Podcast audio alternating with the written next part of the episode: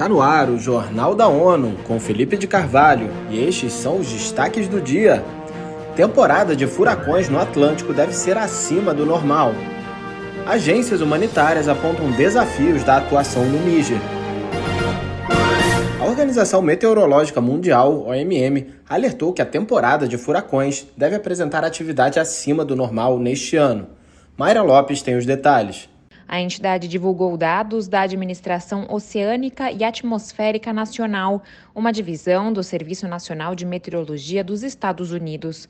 De acordo com os cientistas, a temporada de furacões no Atlântico Norte de 2023, em andamento, subiu de um nível de atividade quase normal para acima do normal os meteorologistas acreditam que os principais fatores climáticos que devem influenciar a atividade de furacões no Atlântico em 2023 são o El Ninho e as temperaturas recordes da superfície do mar. Da ONU News em Nova York, Mayra Lopes. Para a temporada de furacões de 2023, até 30 de novembro, a entidade prevê entre 14 e 21 tempestades, com ventos de 39 milhas por hora ou mais. Agências humanitárias fornecem ajuda ao Níger, apesar dos desafios da estação chuvosa. Além da atual crise política, chuvas no país causaram inundações que já deixaram 38 mil pessoas precisando de auxílio urgente. Acompanhe com Eleutério Guevani. Este ano, cerca de 4 milhões e 300 mil pessoas precisam de ajuda no país que desde finais de julho é liderado por militares. A junta tomou o poder e deteve o presidente Mohamed Bazoum. Na semana passada, cerca de 22 mil pessoas receberam ajuda em dinheiro e alimentos na região de Maradi e no centro. A ONU busca com autoridades de facto e parceiros identificar e preparar um local para acomodar cerca de 13 mil deslocados internos em Ouro Galádio, na região de Tilaberi ONU News em Nova York, Eleutério Gavan.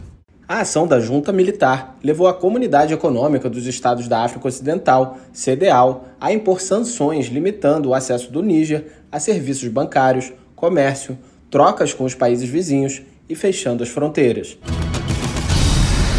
Começa nesta terça-feira a campanha Vozes das Meninas Afegãs, concebida para apoiar esse grupo que se encontra excluído do direito básico à educação e ao aprendizado em 18 de setembro de 2021, a autoridade talibã de facto no Afeganistão proibiu alunas de frequentar escolas e universidades.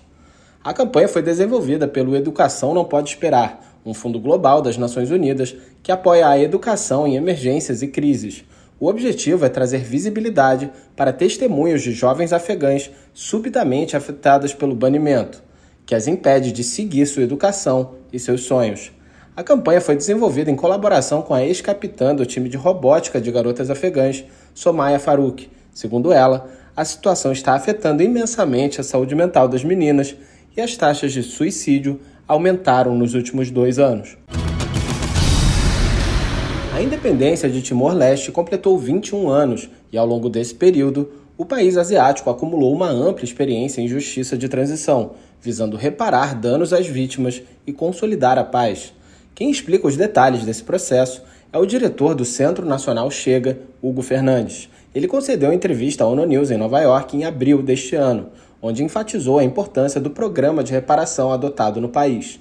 Já implementaram atividades em relação com reparações, sobre uh, uh, construir casa para as, as, vítimas mais vulneráveis, um pagamento pontual uh, em, em, forma de assistência financeira às vítimas, particularmente as vítimas da violação sexual, um tratamento de saúde em, em, em, forma especial uh, para os, uh, os, sobreviventes e também uh, fornecem um esquema de apoio financeiro e econômico para os grupos dos vítimas mais vulneráveis.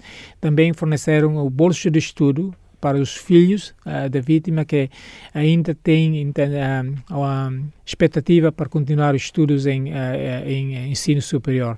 Após conquistar a independência de Portugal em 1975, Timor-Leste sofreu a invasão de tropas da Indonésia. A soberania viria a ser retomada apenas em 2002.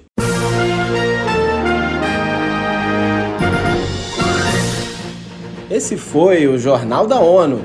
Mais detalhes no site da ONU News Português news.un.org/pt e nas nossas redes sociais. Para nos seguir no Twitter, basta acessar arroba ONUNews.